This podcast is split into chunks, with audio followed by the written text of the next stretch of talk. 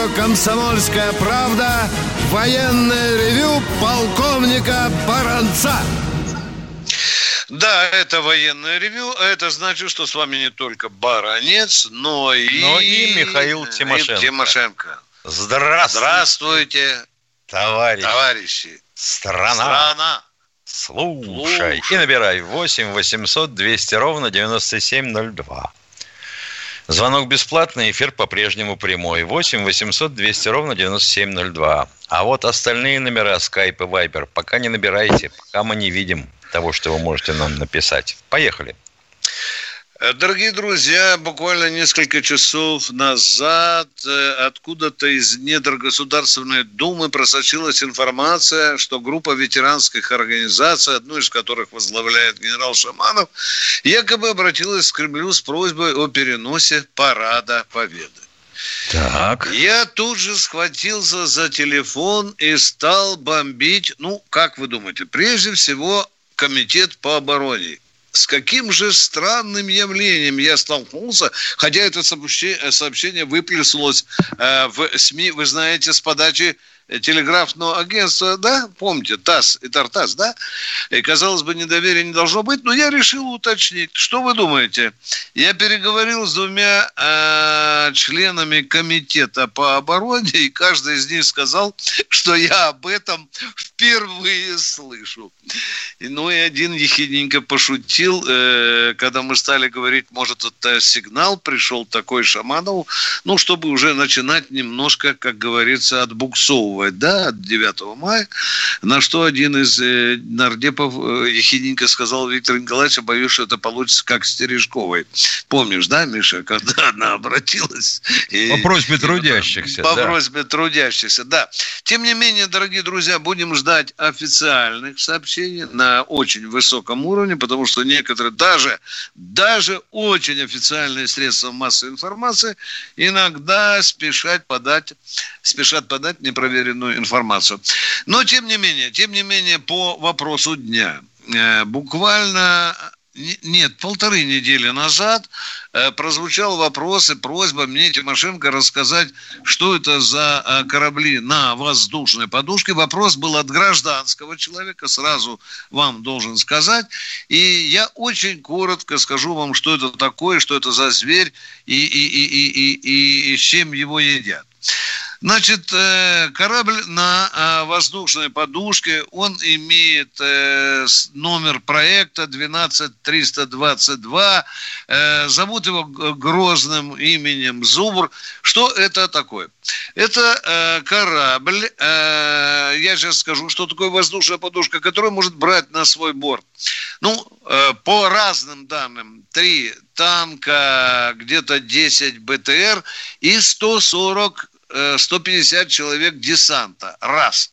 Во-вторых, если снять боевую технику, то можно и 500 человек поместить на этом корабле. Я сам наблюдал за э, высадкой десанта с такого корабля на одном из побережий Балтийского моря, где были э, все э, 500 человек. Ну, а теперь, конечно, естественный вопрос, а зачем эти корабли? Ну, у них две а, основные функции, одна из которых подсказана самым названием. Высадка десанта, поскольку малые десантные корабли. Ну и вторая – это а, захват побережья. А как захватывают, дорогие друзья, то э, э, я должен сказать, пехоты. да, э, достаточно грозное оружие стоит на, на борту этого зверя. Э, Там э, стоят аж две установки реактивных э, систем залпового огня. Представляете себе, что можно сделать с тем побережьем, которое обработает этот град, да, э, прежде чем высадятся наши десантники. Ну, теперь на главный вопрос. Я люблю отвечать коротко. Э, Вы будете, многие из вас, кто не в сути вопроса, спросить, а как же он вообще, вообще действует, как это все получается, что это за воздушная подушка. Очень просто. Под корпус э, корабля нагнетается мощная струя воздуха, вот которая и создает вот эту э, воздушную подушку. И, и, и, и су, корабль, извините, не судно, корабль э, как бы парит в воздухе. Ну, а, а поскольку в воздухе трение минимальное, то даже одного, в общем-то, не очень сильного движка достаточно для того, чтобы э, корабль этот э, двигался дальше. А там их несколько, очень, очень мощные движки. Кстати, я не сказал о скорости. Я не сказал о скорости. Ну, скажем так, 120 километров. Не будем говорить 60 узлов. узлов. Да, ну, да, да, всегда на два делите, вы никогда не... Пром... Примерно на два, да, 60, 60 узлов. Конечно, вы спросите у меня, Виктор Николаевич, а сколько у нас таких кораблей э, в, э, на военно-морском флоте? Если вы посмотрите боевой состав э, военно-морского флота России, то видите, что таких корабликов у нас два, и оба они на Балтийском флоте. А кто-то спросит, подожди, пожалуйста, а Бора, а Самун, который у нас э, на Черноморском флоте, извините, дорогие друзья, да, это суда, корабли на воздушной подушке, но это ракетонос. Это другой совершенно, э, другой совершенно э, класс, кораблей. класс, класс кораблей. Ну и, дорогие друзья, э, поскольку спрашиваете, зачем они нам, ну, военно-морская теоретическая мысль сейчас чешет репу, уже начинают все чаще раздаваться голоса, может быть, нам еще парочку построить. И уже не парочку, хорошо да, бы. Да. Борисов на эту тему прошелся. Да, и уже даже называют, что могли бы строить где-то там в Феодосии. Да, да, или в Хабаровске, и Приморье. Феодосии. Да. да. Ну, дорогие друзья, э, я бы был большим брехуном перед вами, таким фасливым парнем, если бы не сказал, что у этих кораблей есть недостатки. Как это не парадоксально, скорость является самым одним из э, больших недостатков, потому что такая скорость э, корабля, она зачастую не, ну, не синхронно не может действовать с теми крупными кораблями, которые выходят э, на театр военных действий.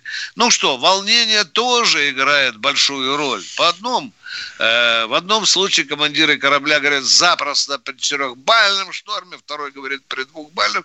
Тем не менее, фактор шторма, э, он присутствует, и, и тут никуда не деться. Ну и, наконец, заканчиваю свой длинный спич, скажу, что есть еще одна проблема. Это проблема сброса скорости. Потому что, когда... Тормозить кораблю, нечем. Да, да, да. То существуют очень серьезные проблемы. Дорогие друзья, я заканчиваю свое вступление как дежурного сегодня по первой части. А мы с Тимошенко сейчас начнем что, Миш, беседовать с народом, да? Да. Если две секунды только продолжим. Значит, да. чем, чем воздух э, нагнетается под... Э, ну, корабль, скажем, днище, да, да, да. да. Под днище. Да. Турбореактивными двигателями. Практически такими же, как стоят на Ту-160 или на Ту-95. Меньше, меньшая мощность не дает эффекта. Почему воздух не убегает? Ну, по сути, потому что, грубо говоря, можно Там сравнить с посылочным ящиком, который вы открытой частью положили на воду. Вот должны быть такие окантовки по э, кропке корабля. Их называют еще скеги. Бывают жесткие, бывают мягкие которые воздух этот там задерживают. Конечно, он убегает. Потом, когда корабль выходит, выключает двигатель или выходит на побережье, вот он садится на дно. Ну и надо понимать, что это в основном высадка первой волны десанта на необорудованное побережье. А да. вот Виктор Николаевич абсолютно прав относительно того, что скорости мешает. Потому что такие корабли, они должны согласовывать свои действия с действиями окопа, отряда кораблей огневой поддержки. Так вот, у этого отряда кораблей огневой поддержки максимальная эта скорость где-то услов 25, а не больше – Правильно. Ну что, уступим место Владимиру Владимировичу да, в эфире. Да. да, поехали, дорогие друзья. Давайте слушать президента. А это, напомню, предприятия малого и среднего бизнеса в сфере общественного питания, туризма, гостиничного дела. Следует добавить и малые и средние компании, которые ведут торговлю непродовольственными товарами. У них также хватает сейчас проблем. И главное, прошу включить в программу поддержки экономики и бизнеса следующие системные, подчеркну, согласованные со всеми ведомствами решения. Первое. Предлагаю предоставить малым и средним компаниям пострадавших отраслей, подчеркну, дополнительно к уже принятым мерам поддержки, прямую безвозмездную финансовую помощь со стороны государства. Эти средства предприятия смогут направить на решение текущих, самых неотложных задач, в том числе на выплату зарплат, на сохранение уровня оплаты труда своих сотрудников в апреле и мае. Объем поддержки для конкретной компании будет рассчитываться с учетом общей численности ее работников по состоянию на 1 апреля текущего года, исходя из суммы в 12 130 рублей на одного сотрудника в месяц. Обращение за такой помощью должно быть простым и удобным для бизнеса с возможностью дистанционной подачи заявки, без очередей и спешки.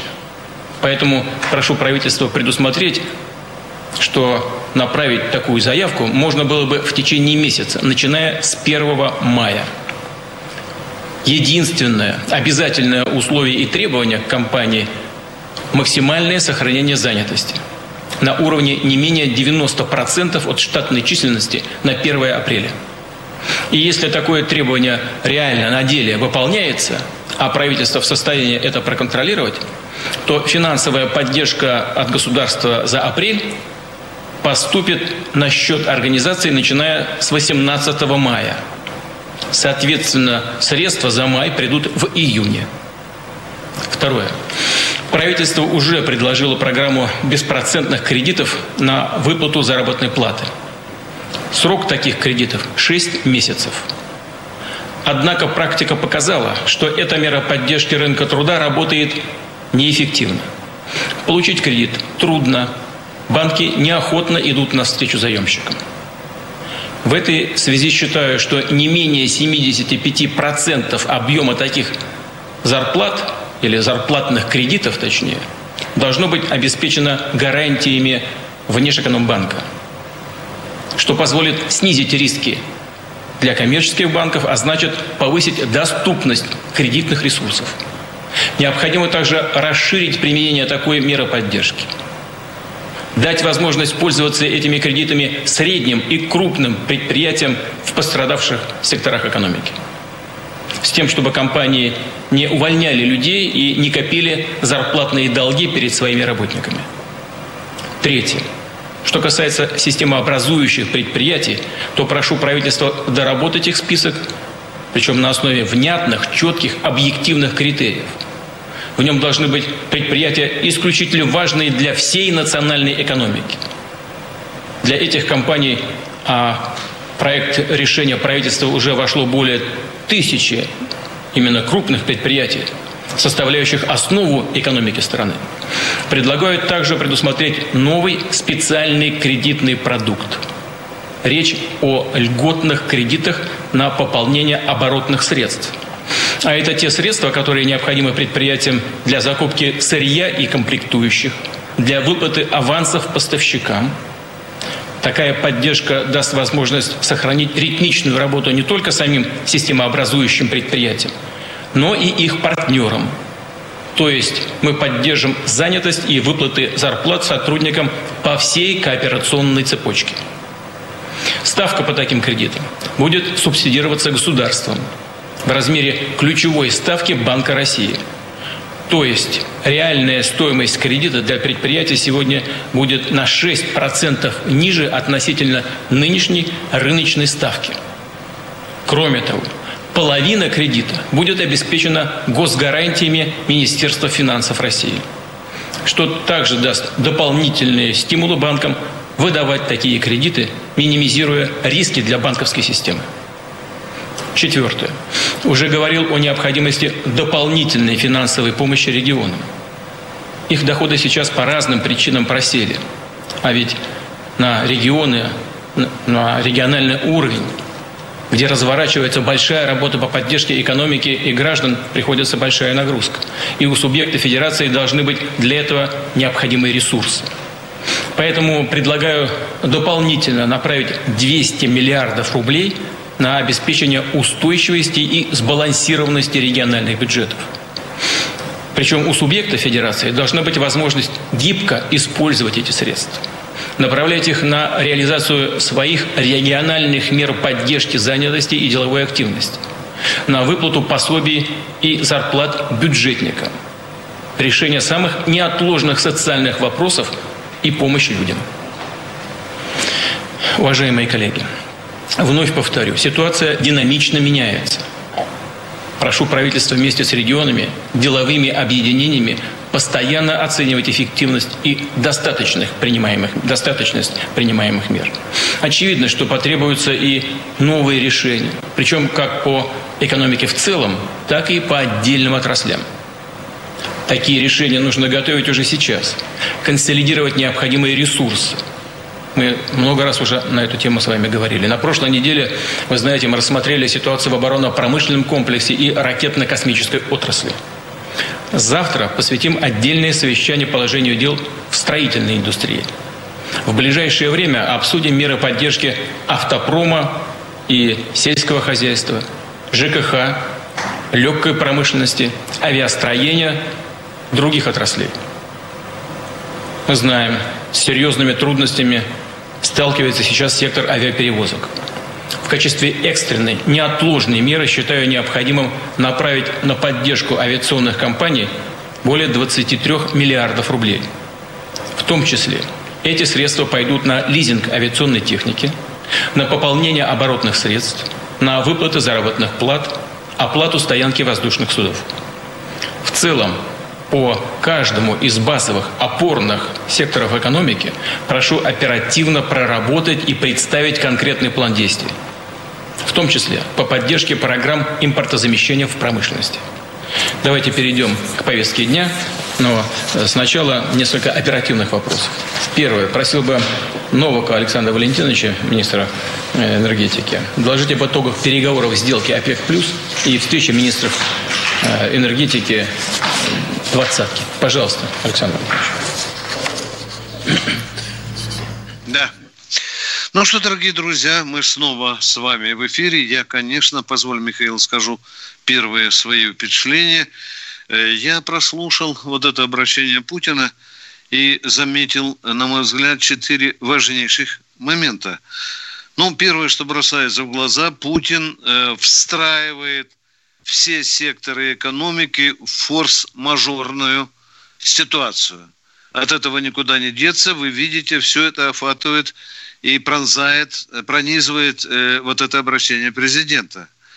Э, теперь смотрите, если в первых обращениях Путин давал указания стратегического порядка, стратегического, которые простреливали Э, всю территорию России, э, то сейчас Путин все больше переходит уже к решению тактических вопросов, уже целенаправленно точечно дает указания тем и другим отраслям э, экономики. Ну что, бросается еще в глаза, что Путин призывает работать на опережение, это совершенно правильно. Ну и, наконец, я бы хотел сказать сейчас тем скулящим либералам, которые выли все время говорили, что же это за президент, который управляет страной в ручном режиме. Ну что, съели, ребята? А как сейчас можно в этой экстремальной ситуации не управлять страной, как это сейчас делает Путин? Я закончил. Миша, может, у тебя что-то есть? Хотелось бы понять, допустим, вот замечательно совершенно, что есть и госгарантии, что и субсидирование кредитов. А под какие проценты наши банки все-таки будут финансировать бизнес? А то ведь они как влупят процентов 15-17, которые можно отбить только на торговле героином. Они же жадные у нас, банки-то. Ну, конечно, трудно представить банк, который в этой ситуации не захочет нажиться. Я тут с тобой согласен, да. И если мы, Миша, он уже э, маски по блату продаем, да, или пропуска. Да. Образовались фирмы, которые за умеренную плату от 3 до 5 тысяч рублей, Миша, уже продают Делают пропуска. пропуска. Да, да, да, да. В скорбный час мы вместе с вами, да. Не говоря уже о тех идиотах, которые повсеместно да. траву, лес и торфяники. Ну, елки-палки. Да. Или которые шатаются толпами без масок по Москве, а потом орут, что слишком жестко за нас Собянин взялся, да? Да. И разносят да. эту заразу по всем улицам, площадям и, и, и проспектам Москвы. Ну, очень, очень жестко Собянин за нас взялся. Ну, подождите, ребята, мы еще пик не прошли. Ну, что, Миша, бедные, может... Бедные, я тебе скажу, полицейские. Вот в окно наблюдаю, метро баррикадное, что творится? Какие народы? Ой, елки-палки. А ведь очень тяжело, Миша, правда же, в этой ситуации принять такие решения, которые бы устраивали всех. Да? Такого не бывает. Вот сейчас тетенька мне в блоге написала, почему у меня запретили свободу. Где моя конституция? Почему я не могу выходить и гулять по Москве? Да? Ну вот, вот такое, Миша, вот такая постановка вопроса. Уже начинается чуть ли не Европейский суд обращаться, что, видите ли, Собянин ограничил ее свободу. Да. Ну что, Миш, послушаем, что нам народ скажет, если у нас есть время. Конечно, послушаем, есть время. Здравствуйте, Игорь из Бийска. Слушаем вас. Быстренько, три минуты. Давайте свои вопросы. Э, Виктор Николаевич, вы правильно все сказали. Но вот Путин сказал в первом сообщении пособие, они все запрягают, по безработице я имею в виду. До сих пор запрягают, а в магазин да. так хочется сходить. Да. да. Очень медленно. хорошо сказал. Очень а медленно. Да, да, да. да. А, у меня два вопроса. Э, еще бы вот э, Михаил Владимирович вчера говорил про коронавирус. Такой четкий ответ. А новую версию э, я после него слушал. Вообще интересно, что оказывается в плюсе после коронавируса будет только Китай. И все хотят э, ну, убытки сложить на него. Это 3 триллиона, 4 триллиона долларов, по-моему. Ну да, это американская версия. И англичане да, там да, уже да. начинают им под, да. подгавкивать. Уже хотят наказать да, Китай. Да. Да. Не менее. Ну да. да. Они, руки не, они руки не моют. Авиасообщение ага. не отменили внутри. Елки-палки, как посмотришь флайт радар над Соединенными да. Штатами, так там такое летает. У вас там второй вопрос был. Да. Наверное, удобно Михаилу Владимировичу. Как вы относитесь, э, относитесь к проекту «Буря» Лавочкина? Ну, видите, проект «Буря» крылатой ракеты межконтинентальной он был так в ту пору, когда у нас практически не было семерки, да, королевской. Вот и тут же он и накрылся, будем говорить. А так, да, задумка-то была многообещающая, но, э, как бы вам сказать-то попроще. А, вот так скажем, уровень конструкторской э, мысли – и техно... а он опирается на технологии, как правило, был таков, что она получалась грандиозной. Это летающий кит.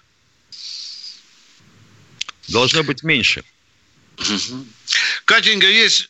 Да, пожалуйста. Владимир у нас откуда-то. Поехали. Вопрос. Владимир, быстрее, у нас перерыв. Алло, добрый Пожалуйста. День. Добрый. Да. Добрый день, господин поклонники. У меня один вопрос к вам. Э, пытаюсь выйти на пенсию, мне 60 лет, э, на досрочную пенсию. Отслужил армию срочную в Германии, но пенсионный фонд отказывает по выходу на пенсию, хотя э, стаж работы более 43 лет у меня. И получается так, что кто косил от армии, тот выходит на досрочную, а кто служил, тот пролетает. То есть вам не засчитывают год в пенсионный стаж? Да. А вы служили в то время разве год? Там же, по-моему, побольше в то время, судя по вашему возрасту. Нет, нет, а? нет, нет. Я служил в армии э, два года в Германии. А, ну вот, и вам вычеркнули эти, да? И вам эти два года выбросили на помойку, правильно я понимаю? Да, да? Вы, да выбрасывают и не засчитывают, что э, не входит на, на досрочную пенсию при выходе при стаже 43 лет. Вам не положено. Армию выкинули. Да, не, не, это слова, это слова. На какой закон они опирались, дорогой мой человек? Они на, на какой закон, закон? не опирались, они просто мне отказали, тупо. Миша, это нормально для нашего любимого пенсионного фонда. Да, да, Попытайтесь для... получить с них мотивированный отказ, чтобы было указано хотелось на бумажке. Пока отказ мотивированный не дают.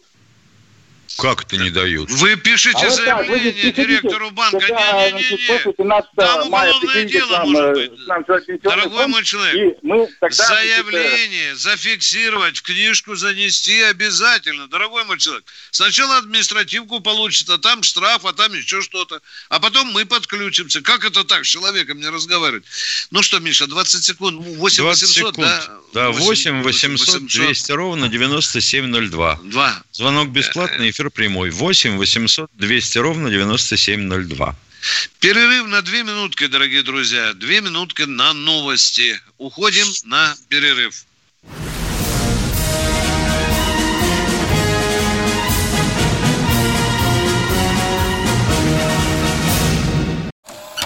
Давным-давно в далекой-далекой галактике Я просыпаюсь, 1, 2, Polizei. дружка моя, я по тебе скучаю. И Сережа тоже. Мы с первого класса вместе. Тетя Ася приехала. а также шумелки, пыхтелки и сопелки.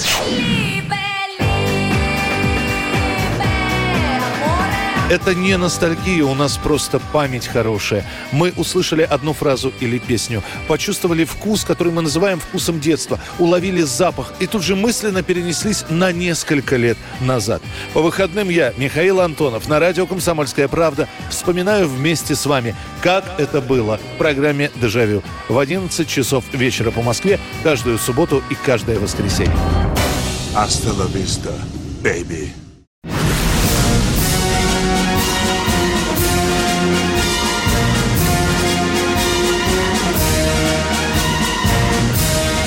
Радио «Комсомольская правда» военное ревю полковника Баранца. Э, Здравия желаю. Продолжаем военное ревю. С вами по-прежнему полковник Баранец Тимошенко. А мы ждем, дорогие друзья, ваших звоночков. Ну и кто к нам дозвонился? Денис из Саратова. Здравствуйте. Здравствуйте, Денис. Здравствуйте. А, Вопрос про космос. Вот насколько я знаю, поправьте меня, если я неправильно говорю, вот Гагарин после того, как приземлился, уже будучи в Москве, э, э, Левитан объявил то, что человек побывал на орбите. А вот я смотрю фильм художественный «Время первых» про Леонова, и насколько я знаю, кстати, Леонов был консультантом этого фильма, значит, ну, не должно быть много вра- вранья. А там описывается то, что с орбиты прямо, когда Леонов вышел в открытый космос, велась прямая трансляция прямо на телевидении советское. Это правда или нет? Когда Леонов выходил, это немножко Да. другое. Ну, а вот там Гагарин, прям естественно, какое там телевидение? Э, Я э, вам скажу, дорогой товарищ, априори выход Леонова в открытый космос не мог э, демонстрироваться по телевидению. Э, Вы знаете, Камеры было- снаружи не было. Да и коммунистическая партия, нет, там съемки были, просто, Миша, Съемки э, были. ты понимаешь, могло быть все, да?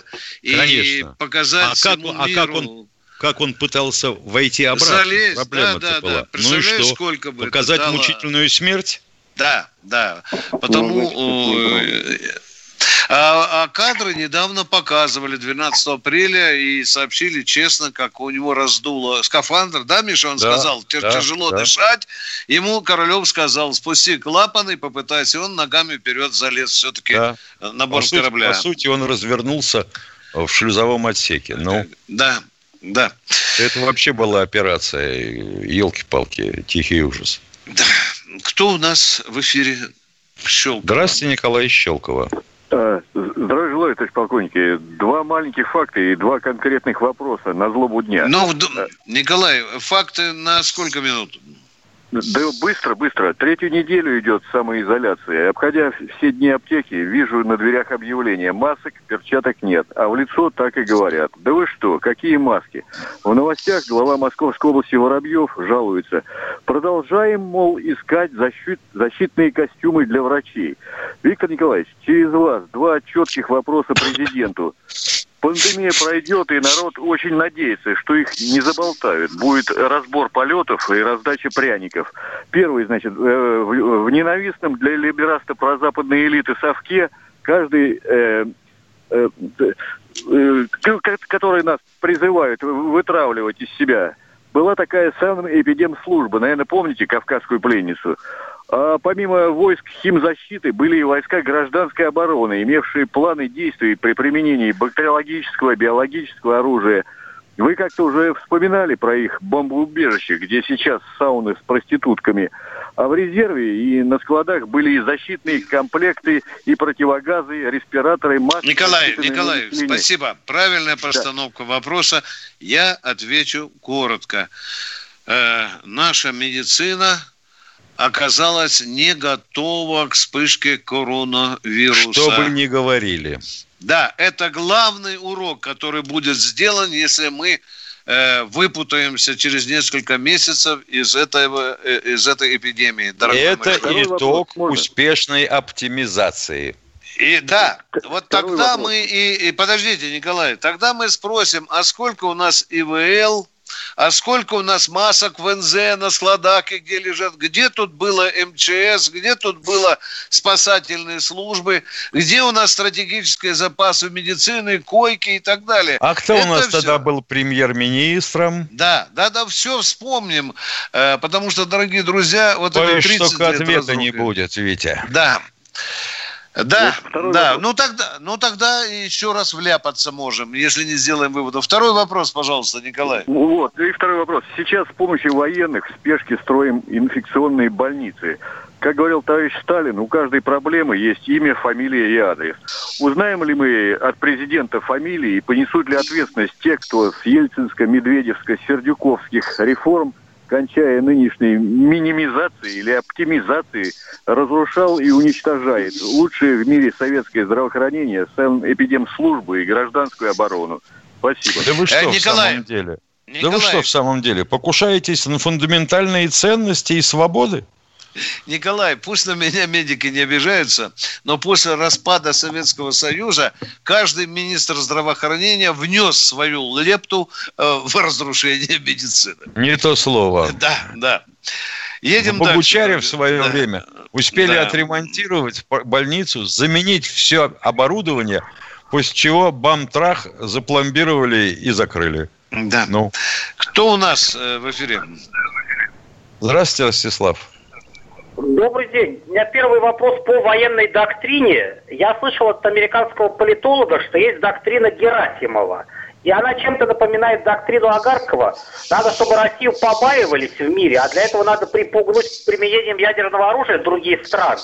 А еще в разных континентах ошарашить их э, головоломной непредсказуемостью в поведении. А вы можете назвать хотя бы один пункт так называемой доктрины Герасимов, дорогой мой человек? А? Ну, назовите хотя бы один пункт. Той доктрины, которая не существует. Ну, я думаю, вот как а за- а заодно ведут себя военные... Но это вы думаете, у нас есть официально принята военная доктрина, где все четко прописано. Какая-то Герасимова, дорогой мой Понимаешь, ведь это же американский политолог рассказал Ростиславу про доктрину Герасимова. И она Там- чем-то напоминает доктрину Агар. Доктрина Агаркова была проста и понятна всем. Создание автоматизированных систем управления АСУ, войсками, АСУ, Да, да. маневр в том числе, фронтовая и Да. дивизионная, да? Мгм. И за две недели мы выходим мыть ботинки в Ла-Манше, как нам э, описывал Владимир Влади- э, Вольфович Жириновский. Ну, не в Индийском океане, ну, в Ла-Манше, по-моему. А при чем здесь Герасимов-то? Ростислав, под доктриной стоит подпись президента Верховного Главнокомандующего. Проехали. Что у вас второй вопрос задайте? Может, он Да, будет да, более я серьезным? вас Про, про документальный фильм Говорухина про э, Великая криминальная революция. Там показана сцена задержания э, продавцов боевых отравляющих веществ. Скажите, с каких мест она ну, пропадала? И еще, вот Говорухин там говорит, что в ночь на 4 октября 93-го из Центробанка были изъяты 11 миллиардов рублей. И якобы ими заплатили утром и днем 4 вот стрелявшим по Белому дому. Вот что можете про это сказать? Хорошо, Привет, Миша, э, Миша... Из э, банкоматов было изъято. Ты попробуй из банкоматов изыми такую сумму. Это сколько банкоматов потрошить надо было? Нет, из Центробанка. Из Центробанка? Центробанка. А в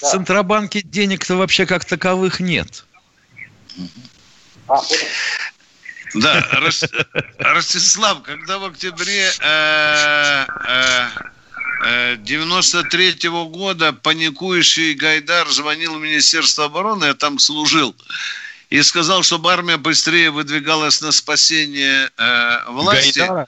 Да, Гайдар, когда звонил, да. Гай- Гайдара спасать. Да, э, то Павел Сергеевич Грачев шутку по телефону сказал, слушай, а сколько мешков денег это стоит? Понимаешь, да. Э, Дорогие друзья, э, власть за расстрел собственного парламента, законно избранного, заплатила тогда лучшим стрелкам по парламенту достаточно щедро и к звездам золотым представила. Правда, многие от них отказались. Точка. Владимир От Воронеж. торговля отравляющими Воронеж, веществами Воронеж. это лихо, конечно. Здравствуйте, Да. Владимир из Можно? Воронежа. Воронеж, пожалуйста, не Воронеж. спите, задавайте вопрос. Да нет, а? я не сплю. Я хотел бы, во-первых, добрый день. Я хотел Да, бы добрый. услышать ответ. Это Николенко Владимир Сергеевич, командир взвода с Балтимора, с аэродрома. Я вам Да. письмо отправлял по поводу э, пенсии, это самый, м, отдыха, курорта. Я пользуюсь, а жена у меня нет, не пользуется. Вы сказали, что вы вопрос решите, я, я отправил письмо. Мутный доклад, дорогой мой человек. Представьте, что я каждый месяц получаю 250-300 писем. Я не И вот я должен помнить... Не-не, подождите. Ваша жена не пользуется. Я должен теперь копать перед всем народом по новой. На каком основании ваша жена не может пользоваться э, я курортным отдыхом? С- Она А? вычеркнута у меня в пенсионном. Это я отправил вам и пенсионное. Да свое, не и- мне, не мне. У вас в Воронеже власть есть или мне туда приехать, а? Губернатор, военкомат. Власть не есть решает вопрос, потому что мне военком выдал, обл военком выдал и зачеркнул. Вот кто решает. Что решил, зачеркнул что военком? не положено. Давайте сейчас будем... Давайте, дядя, а что военком Витя, я зачеркнул? знаю, что... Вить, Нет, я знаю, давай что- вот так Виктор. Николаевич, А. Виктор Николаевич, мы с тобой не первый день на удаленке. Что он Вполне зачеркнул, во- Миша? по- Подожди. Мы с тобой не первый день на удаленке. Вполне возможно, что письмо-то пришло, и оно лежит у тебя там, в редакции, Да, на ну, это рабочем понятно. столе. Я хотел Ну, сейчас разобрать. Миша, меня интересует, что военком разберешься. зачеркнул? Да, вот что военком зачеркнул? Вот Баронец, вот Чешурипа, что же он зачеркнул, а? А военком зачеркнул. Фамилия военкома, что зачеркнул? Э, Вы ему задали вопрос, на каком основании он зачеркнул, что зачеркнул, Ой. жену зачеркнул. А как это соотносится с законом? Дорогие друзья, уходим на перерыв. Надо кефира выпить, да. Поехали, перерыв. Владенька, вруди- в- включи.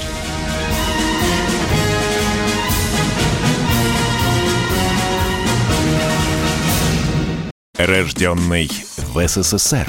Доктор исторических наук. Зав кафедрой международных отношений. И просто Николай Платошкин. Нас там ждут, на нас надеются. Поэтому чем больше у нас друзей с вами, чем больше союзников, тем меньше надо напрягаться внутри страны. Друзей нет только у дураков. Николай Платошкин. Каждую пятницу на радио «Комсомольская правда». В 6 вечера по Москве подводит итоги недели и говорит. Ничего, абсолютно ничего, просто нифига, кроме правды.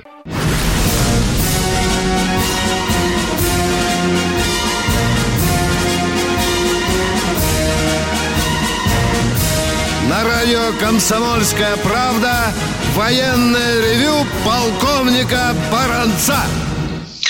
Вместе с вами и полковник Тимошенко э, продолжаем принимать ваши вопросы. Дорогие друзья, пожалуйста, поконкретнее и подинамичнее. Кто у нас в эфире? Московская область. Здравствуйте, Виктор из Московской области. Здравствуйте, полковник. Крепкого вам здоровья. У меня, короче, политика. Вот, не, э, не согласен. Очень плохая связь, ничего не А разбираем. Можно как-то медленнее. Возьмите у сына или у жены мобильник, а? Может, он посильнее. О, Здравствуйте, Ольга Ольга из. Екатеринбурга. Меня зовут город Екатеринбург. Меня слышно? Отлично. У меня два вопроса. Первый вопрос.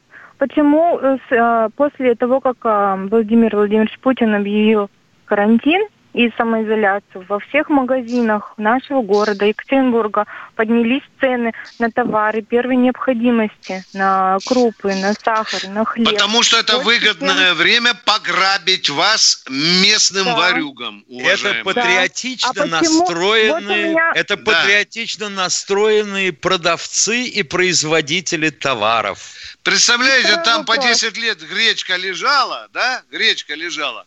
А тут вдруг бах, такой ажиотаж, народ пошел выносить вагонами. Там эту гречку э, уже чистят, которую в 56 году мы собирали. И оказывается, патриотов только двое. Те, кому больше 65, и те, кто Да. тимуровцы, волонтеры. А остальные Да. вот они.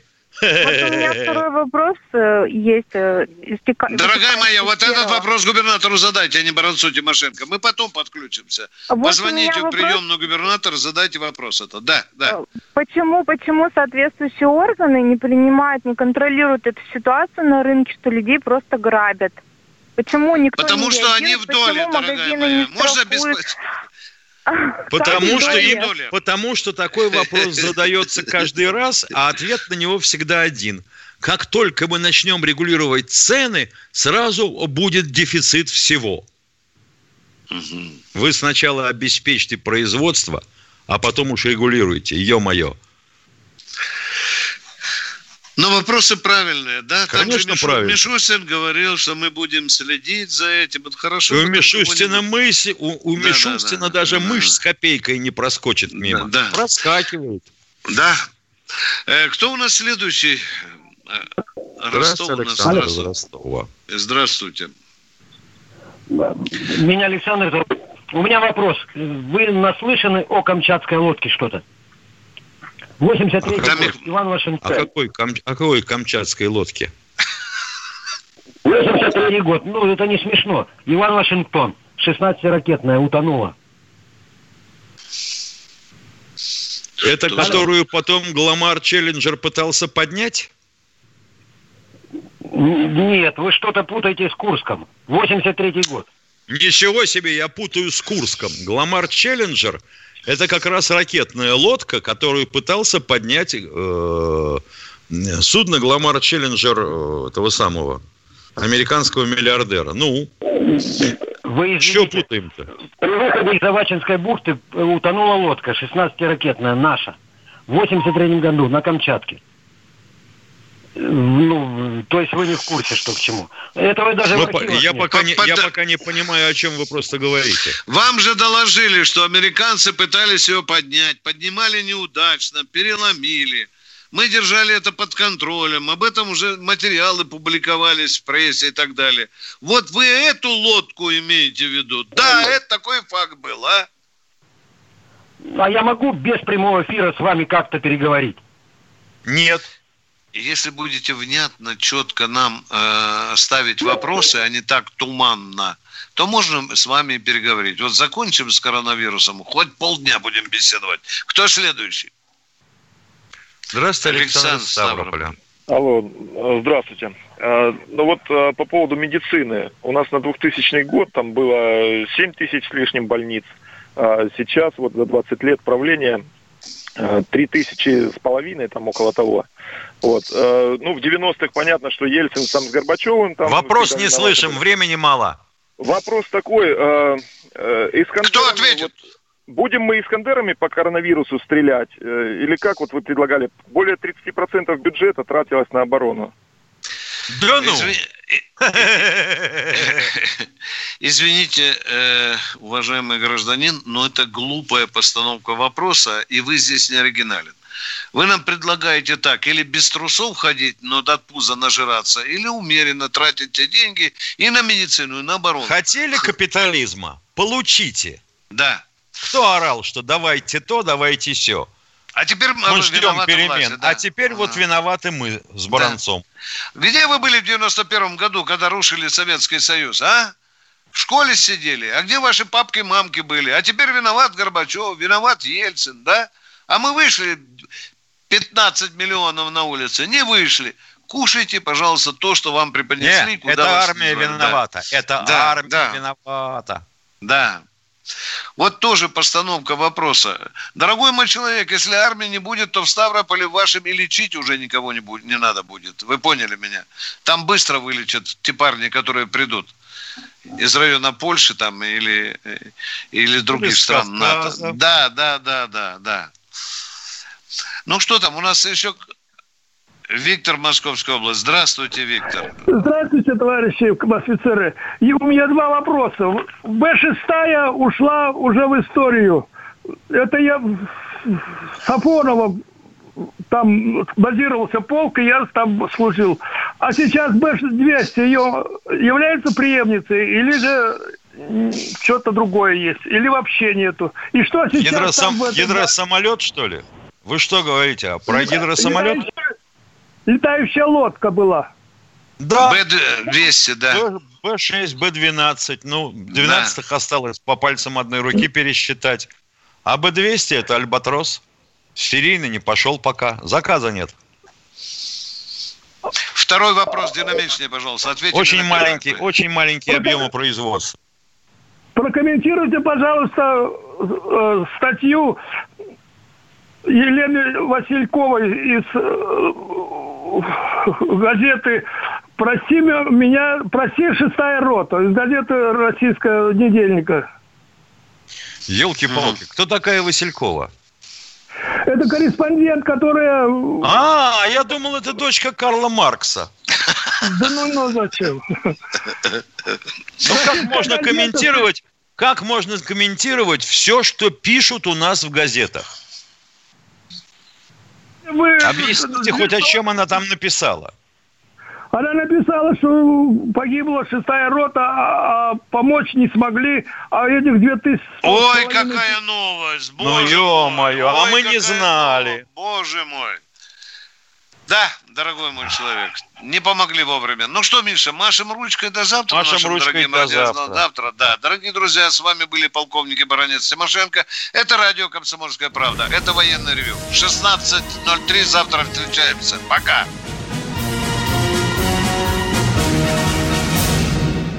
Ты виноват уж тем, что говоришь по-русски. по-русски. В последнее время случаи притеснения и нападений на национальной почве участились. Прохожие на улице никак не пытались помочь иностранцам и остановить нападавших. Создается образ врага для того, чтобы... Не допустить распространения правды о тех событиях. Что же касается вот бытовой ненависти, то... Я думаю, что, к сожалению, мы еще много что увидим, но нам есть чем ответить. «Национальный вопрос» на радио «Комсомольская правда». По воскресеньям в час дня по московскому времени.